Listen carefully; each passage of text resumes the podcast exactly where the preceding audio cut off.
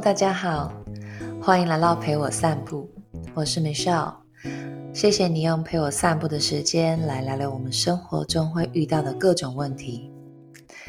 今天我想要聊的主题，也是平常在 Instagram 问与答中很多人会问我的烦恼，是关于人生的选择。我不时都会在我的 Instagram 问与答中看到这样的问题，例如，我要不要离开台湾出国发展？在孩子跟事业之间要怎么选择呢？在创业初期要不要继续撑下去呢？在现实跟梦想之间，我该选择哪一个呢？我该不该换工作？我不喜欢这份工作，我却又不敢离职，该怎么办呢？我该如何寻找自己喜欢的目标跟喜爱？我甚至不知道自己喜欢什么。另外还有更多是关于要不要生小孩呀、啊，要不要生第二胎，要不要结婚，该不该分手？还有人问我在做选择之前要如何评估呢？我觉得这类问题虽然都是不同的状况，但是我感觉背后应该都是属于同一种对人生的方向不确定，对未知。充满很多不安所衍生的问题，所以今天我想来分享我的故事。当然，我也不是什么专家啦，没有办法给你比较具体的建议。但是我希望我可以透过我的分享，让你更坚定你所做的选择，并且更重要的是，你可以为你所选负责。也许你在五年后、十年后回头看，你会感激你现在所做的决定。这无关乎这条路好不好走。而是取决于你用什么样的 mindset，也就是心态，来面对未知的挑战。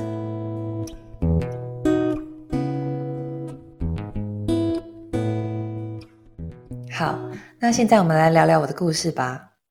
真没有想到，我都到了可以说自己故事的年纪了。我从十五岁国中毕业之后，嗯，十六岁就录取就读了台北商专。那应该是现在的国立台北商业大学吧。我从十六岁误打误撞的考上台北商专之后，开始了我念会计的人生。那我一个国中刚毕业的青少女，根本不知道到底什么是会计。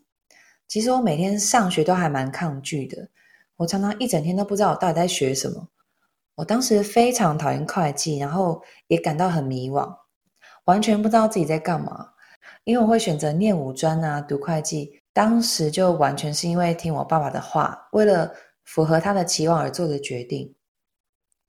所以其实我当时一直都还埋怨他的。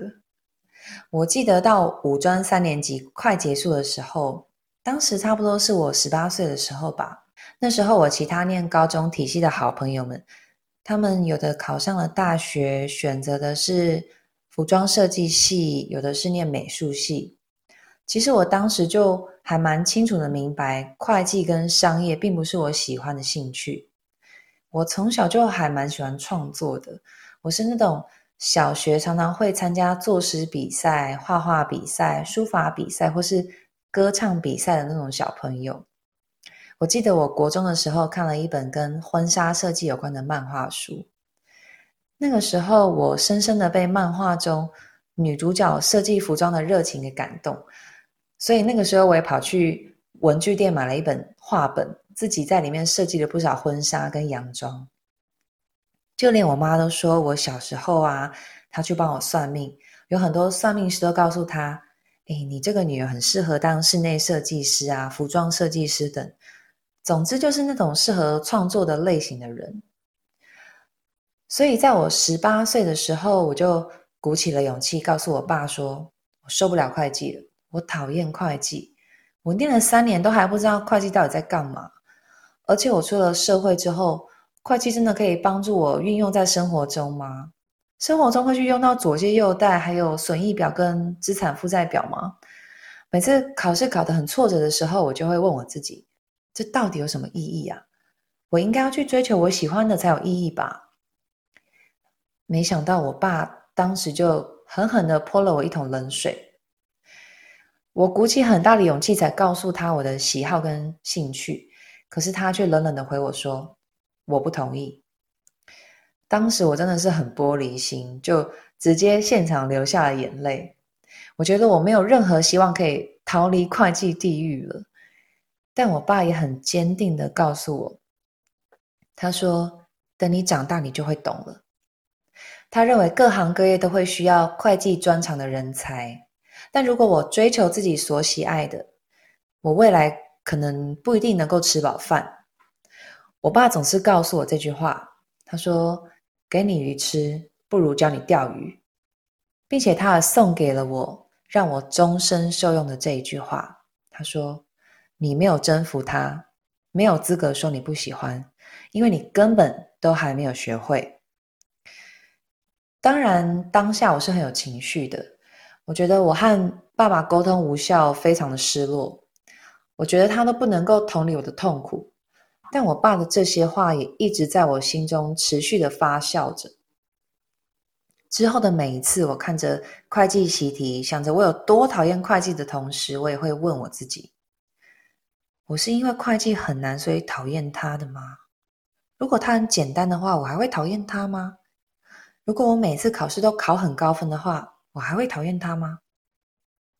我心中没有答案，因为我就像我爸所说的，你根本就没有征服他，你有什么资格说你讨厌他？所以我决心要来认真的确认，我到底讨不讨厌会计。后来我去补习啊，然后每天泡在 K 书中心、图书馆去问学长姐，然后努力的练考古题、模拟考，继续在会计科系中挣扎又翻滚着。终于在我二十岁的时候，插班大学考试，我以榜首考上了东吴大学会计系三年级。这个体验。奠定了我相信自己的信念基础。这个体验让我深刻的学习到，只要我努力，就算我再不喜欢，我也有能力可以办得到。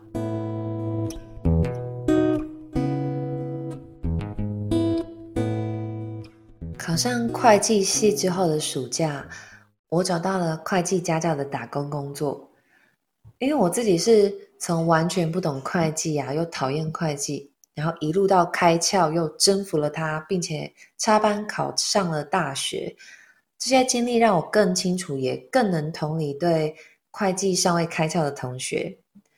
经过我用心指导跟嗯设计练习题，后来我的家教学生也从会计每学期被挡修，到后来他居然也考上了某知名大学的会计系了。这个体验也让我学习到，就算我不喜欢，我也有可以帮助别人的影响力。只要我认真，确认目标与出发点，我就能办得到。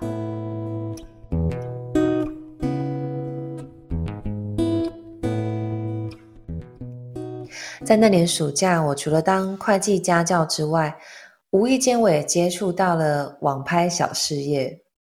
当时大概是十多年前吧。网络上的网购其实还没有那么发达，那时候其实只有呃雅虎奇摩拍卖可以逛。我那个时候常常会用自己赚到的家教钟点费，在奇摩拍卖上找美国的代购的卖家去买我喜欢的美国品牌。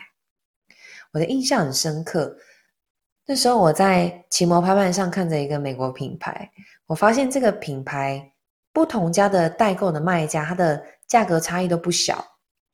学会计的我就开始思考啊，这个价格差异是怎么来的？我决定自己到这个品牌的美国官方网站上找答案。我才发现这个品牌的国际运费跟其他品牌的计算方式非常不一样。这个牌子不论是购买一件或是购买五十件，它运送到台湾的运费居然都是一样的金额诶！我就像发现了新大陆一样，我马上打开了 Excel。用公式计算出分摊运费最佳的订购量损益两平点，然后也上网查询了关税税率啊，还有其他可能的费用等等做估算。算了一轮之后，我就想，那我干嘛不自己来做代购？经过我的精算，我觉得我可以卖的比别人还便宜啊！而且我相信我的客服跟售后服务我可以做的比其他代购好。我甚至自己还学了简单的 HTML 的网页制作的那个 coding。我想，如果我可以把我的代购做得很漂亮，服务好、便宜，售后服务又很好，那大家应该就会来跟我买了吧？就因为这一个小小的简单的想法，经过我的评估之后，我觉得代购也不会让我有什么多大的损失。我就这样用我家教赚的小钱投入了下去。短短的半个暑假，我就赚到了十多万台币耶！这个小小的经历给了我很大的自信，我更相信了自己的能力。我也默默的发觉到自己更喜欢的路，就是行销。这个热情在我心中偷偷的埋下了种子。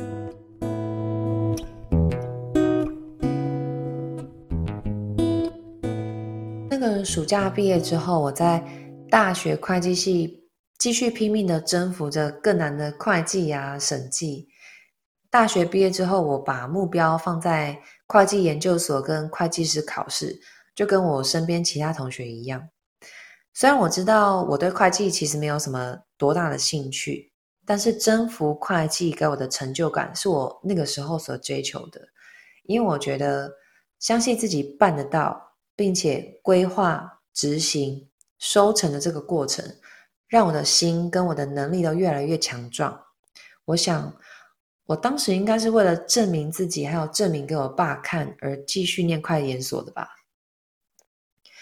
但很不幸的是，在大学毕业后的那一年，在考研究所考试的时候，我突然发高烧，我完全乱了阵脚。我辛苦努力的准备了一整年，却考试失利，频频落榜。这真的大大的打击到了我。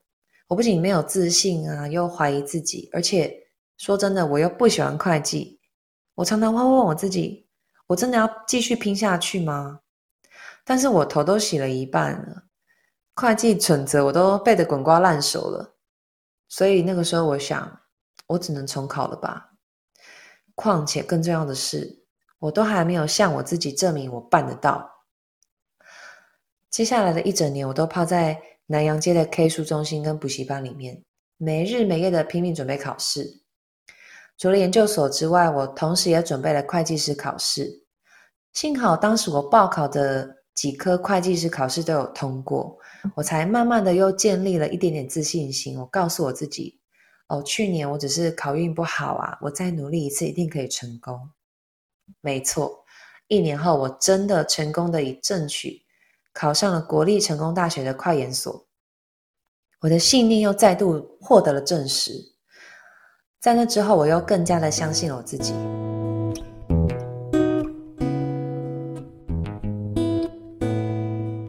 那在我念研究所的期间，我也有遭遇一些蛮关键的挫折。当时快毕业之前呢，我申请到了呃成大快研所在美国的姐妹校。我可以获得免费的奖学金到美国念书。到美国念书一直都是我的梦想，所以我当时非常的开心，我自己终于有机会可以到美国念书了。但当时我的指导教授他不满意我的毕业论文，教授他甚至希望我留下来继续念博士，陪着他一起做研究。我好几次告诉他我的规划是出国念书，后来我就和这位教授之间发生了一些不愉快。我毅然决然的在毕业前换了另外一位教授。这位教授是我一辈子的恩师，他知道我想要出国留学，所以他非常全力的协助我重新写一篇论文。对，上一篇论文被那位想要我念博士的教授也一起留下来了。当时还被迫签了切结书，他说如果我要换教授的话，就要把我的论文给留下来，让他继续做研究。当然，我也是非常犹豫啦。可是为了我未来的路，我就当机立断的放弃了我原来辛苦写了一年多的论文，让新的指导教授来指导我。那我真的是非常感谢我的恩师，他那个时候也一直安慰我说没有关系，我们重新就做一个相关主题的研究，并且他非常频繁的和我 meeting 跟讨论。很用心的指导我做研究以及写论文的技巧。短短的几个月之内，我的另外一篇论文就生出来了。但是因为延后了几个月毕业，我本来申请到了姐妹校的机会也就这样溜走了。可是我不气馁，我决定好好的准备 GMAT，重新再靠自己的力量再申请一次美国的研究所，因为我确信自己想要走的路，我想要逃离这个无法让我做自己的环境。这对当时的我是一个很大的动力。很幸运的是，在我毕业论文通过的同时，我也收到了美国德州州立大学达拉斯分校的录取通知。其实我一共就申请了两个研究所而已，而且是同一个大学，一个是就是 UTD 的行销所，另外一个也是 UTD，但是是我爸建议我申请念的供应链管理研究所。前者是我在做网拍代购时候发现的兴趣嘛，那后者则是我爸爸认为比较好找工作的科系。那当时为了决定要念行销所啊，还是念供应链管理研究所，我们家也发生了家庭革命。因为当时我爸认为行销专业不会让我有发展性的未来，而我当时坚持到底，我想要念行销的决心。我爸就撂下狠话说：“如果我要念行销的话，他就不会给我经济支援了。”甚至他还跟我拍桌大吵。但是我脾气也是很硬，我也回了他一句狠话说：“我靠我自己。”然后我就不理他了，我就开始上网查了很多就学贷款啊，然后政府补助案啊之类的。当时我妈也劝我说：“出国念什么都可以呀，就先跟爸爸和好吧。”但我那个时候很坚持，想要走我自己想要走的路。毕竟我念我不喜欢的会计专业都已经十几年了。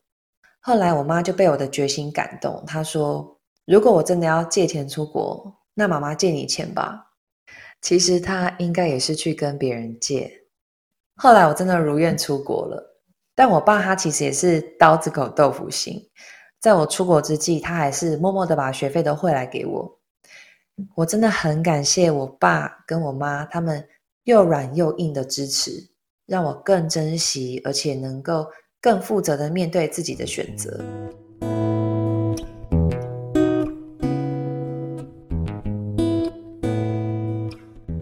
在美国念行销学的这两年，我非常非常非常的快乐。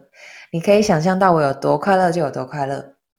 虽然我的英文没有太好，虽然课业也不是很简单，但是跟过去十多年来在不喜欢的会计中挣扎相比，我觉得我可以辨别得非常清楚。我喜欢行销，就算它很难，我还是喜欢。喜欢归喜欢，毕业后现实的路是我接下来要面对的挑战。虽然我有双硕士学历，但是美国的就业市场其实没有像台湾这么重视学历。因为我在美国没有就业的经验，而台湾的学历在美国也没有太大的加分，所以我找到的第一份工作是在一间呃中国公司的一个服务部门处理一些流程性的事务，这跟行销一点关系都没有，甚至跟会计也完全沾不上边。我又回到了那种不知道自己在干嘛，这份工作有意义吗的那个地狱里面。更让我痛苦的是，这份工作每天还要没日没夜的加班，有同事累到离职之后啊，主管他也不聘用新的员工，我一个人要承担两到三人份的责任与压力。当时我每天回到家都在哭，我觉得啊，我爸说的对，工作真的很难找，但是我要为我的选择负责。我相信我继续撑下去，只要我在美国有了经历，我的下一份工作会更好找一点。所以，在这个工作这个职位，我撑了一整年，撑到我觉得我可以把这个精力放到我空白的履历表之中了。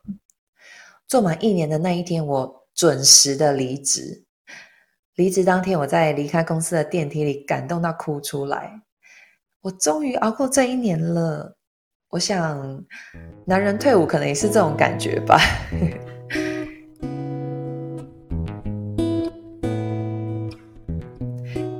那一年结束之后啊，下一份工作其实也一样不是很好找。我还丢了上百封履历表，也找了专业的履历写手。最后，终于我获得了一家电商小公司的面试机会。这个工作的职位是行销助理，薪资水平也偏低，大约就是美国就是 college 毕业的水准而已。我的朋友当时还问我说：“哎，你双硕士的学历，你怎么可以甘于去就这样的工作跟薪水呢？”但我觉得我当时的资历在美国的就业市场中，是别人选我，而不是我选别人的位置，所以我毅然决然的接受了这份工作，并且当做我在行销产业起跑点来看待。我相信，只要我努力，我一定能走好这一条路。而且这份工作虽然薪水不高，但是我的老板他愿意教我很多东西，而且他也看到我对行销的热情跟学习力。我在这家公司学会了电商的行销技巧，还有经营公司品牌的 Facebook、Instagram、Pinterest 等社群媒体，也学会了帮公司设计广告。我的老板也鼓励我考一些 Google 的认证。我觉得我所学到的远比我拿到的薪资还要有价值太多了。而且老板也看到了我的能力与认真的态度，不到两个月他就帮我加薪了。这段时间我感到非常的幸福与珍惜，毕竟过去一直都在自己不喜欢的专业努力着嘛。不管工作条件如何，那个时候的我，觉得可以让我发挥自己，发挥热情，让我在工作中看见自己的价值。对当时的我来说，就算薪资不高，我也觉得这是一份难得的好工作。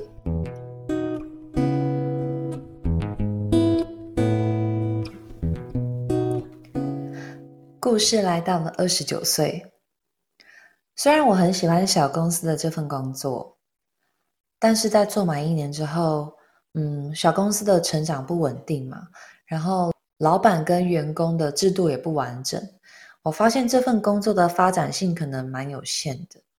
那当时公司内部也发生了一些事情，在一个机会之下，我就决定离职了。当然，离职的时候我也是充满着不安。其实我也是在离职之后的待业期间，才接触了健身与运动。当时因为发现运动让我变得健康又正面，所以每天热情的在我自己的个人的 Facebook 分享我的运动啊、饮食记录。后来为了不想要洗版我朋友的版面，所以我就干脆开了一个粉丝专业来。专门放自己的运动记录，以及我在美国健身产业学到的科学文章。我将这些新颖的观念呐、啊，还有我的经历，转化成我自己的故事分享出来。渐渐的，越来越多朋友以外的人来追踪我，然后默默的粉丝人数就从几百人到几千人，到现在的十几万人。在这段期间，我也有录取了另外一间比较大型的广告公司。这份工作虽然条件好啊，薪资也高，但是因为公司文化的关系，让我很难有发挥及表现的机会，所以我转而将我对行销的热情放到我自己的自媒体上面。那个时候，我开始架网站，然后我出了书，还卖了自己品牌的小商品。那我在三十岁的时候意外的怀孕了。当时我和老公评估了一下彼此的经济收入，还有孩子出生之后可能会产生的开销，我们决定让我离职后在家里带小孩来省下保姆费，或是说，嗯，小孩去上学的费用，我可以一边经营自媒体，然后边赚一些额外的收入来补贴家用。一直到现在已经过了四年了。我从来没有后悔过我人生所选择的每一条路，因为我知道人生无法如愿的总是做自己喜欢跟想要的事情。但过往的磨练让我撑下去，熬过去。我认为在挫折中吃苦不算什么，放弃自己才会让我后悔。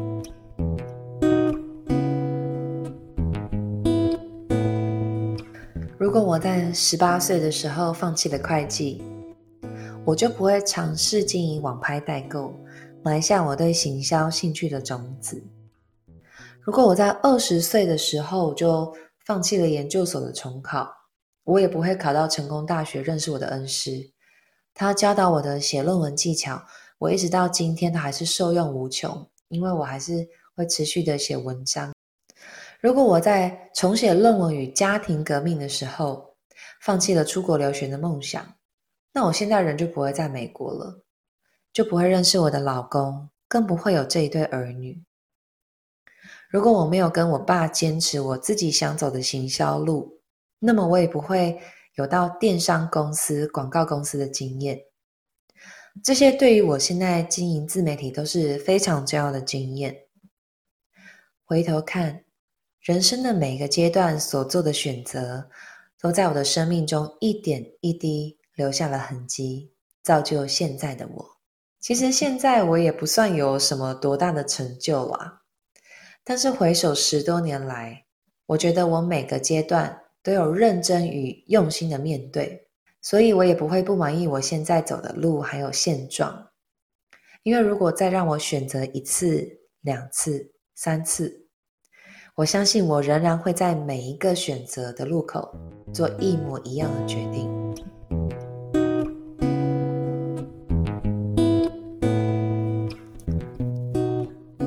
好，这边来聊聊。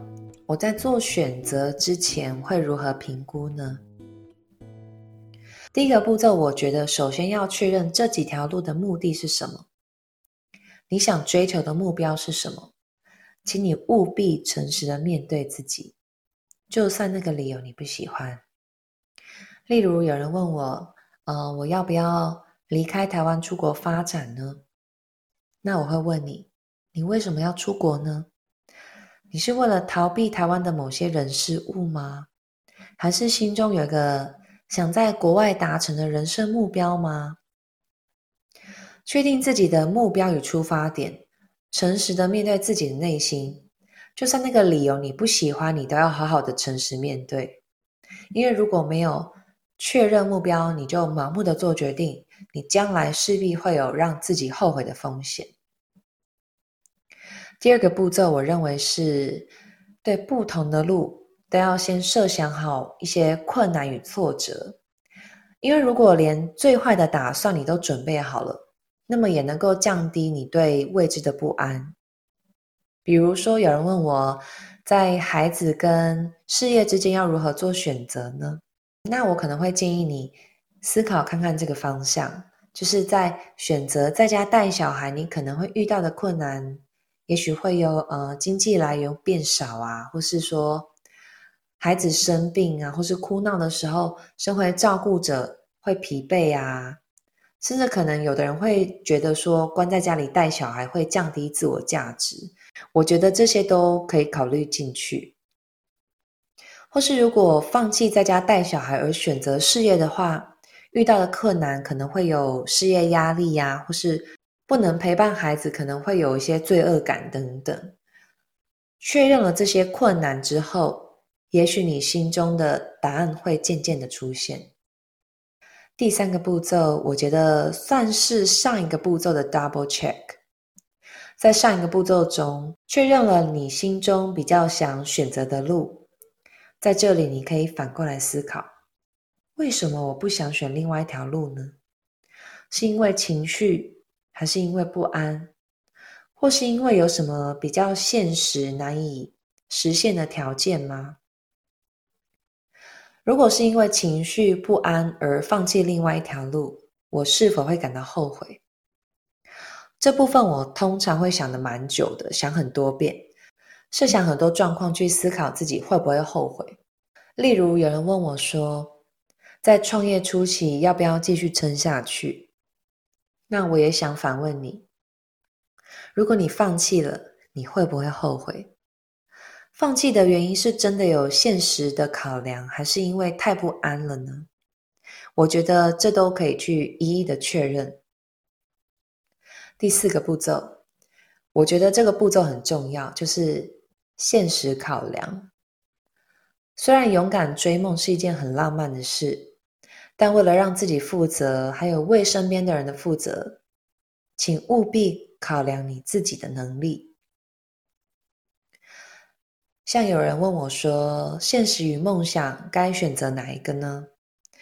我想我是属于会先选择现实的类型吧，因为我觉得如果连自己都喂不饱的话，连自己的健康或是最基本的呃状态都没有办法维持的话，那么原来的梦想也不会如预期中那么美好了，甚至你可能增加负担的不是你自己而已，还会牵连到你身边的家人或是朋友们。但是我并不会因为选择了现实，我就会放弃梦想。反之，我会在满足现实之中，逐步规划并实践我的梦想。第五个步骤，在我更确定了自己想选择哪一条路之后呢，我会再更进一步的做深思熟虑的权衡分析。我会上网找很多资料，问很多不同经验的人。并且持续的做一些状况的预想，并且在这些状况中预演我会做怎么样的选择，确认我自己未来不会后悔，不会留下遗憾。最后，在我决定了某一条路之后呢，我会即刻开始规划执行，并且不时的做一些定点的确认，检视自己的位置。如果遇到了我计划之外的状况，我会再重整、检讨、重新再规划，直到我达到目标为止。另外，这一题也是很多人会问我的问题，就是关于如何寻找自己喜欢的目标与喜爱。首先，我认为把该做的事用心认真的做好。唯有当你认真对待每一件事情，你才会找到。而且确认你的兴趣，喜欢的兴趣是不会凭空冒出来的。只有当你多尝试、努力做，听心里的声音，面对每个挑战都不逃避，你才有资格确认自己的喜好与心中最想达到的目标与决心。不要让自己后悔，是我时常会对自己说的一句话。因为人生很长又很短。听说人在死前的那一瞬间会出现很多人生跑马灯，一幕一幕在你面前闪过去。我总是告诉自己，我不要自己在咽下最后一口气前有任何的悔恨，因为就算我赚再多的钱，拥有再多的东西，但是死了之后我是什么都带不走的。唯一可以跟着你的灵魂一起离开的，就是你的思想与回忆。而这些也是我们在世的时候就能够积极提升的部分。所以对我来说，不让自己后悔，认真并负责任的做各种选择，是我生而为人对自己最基本的要求。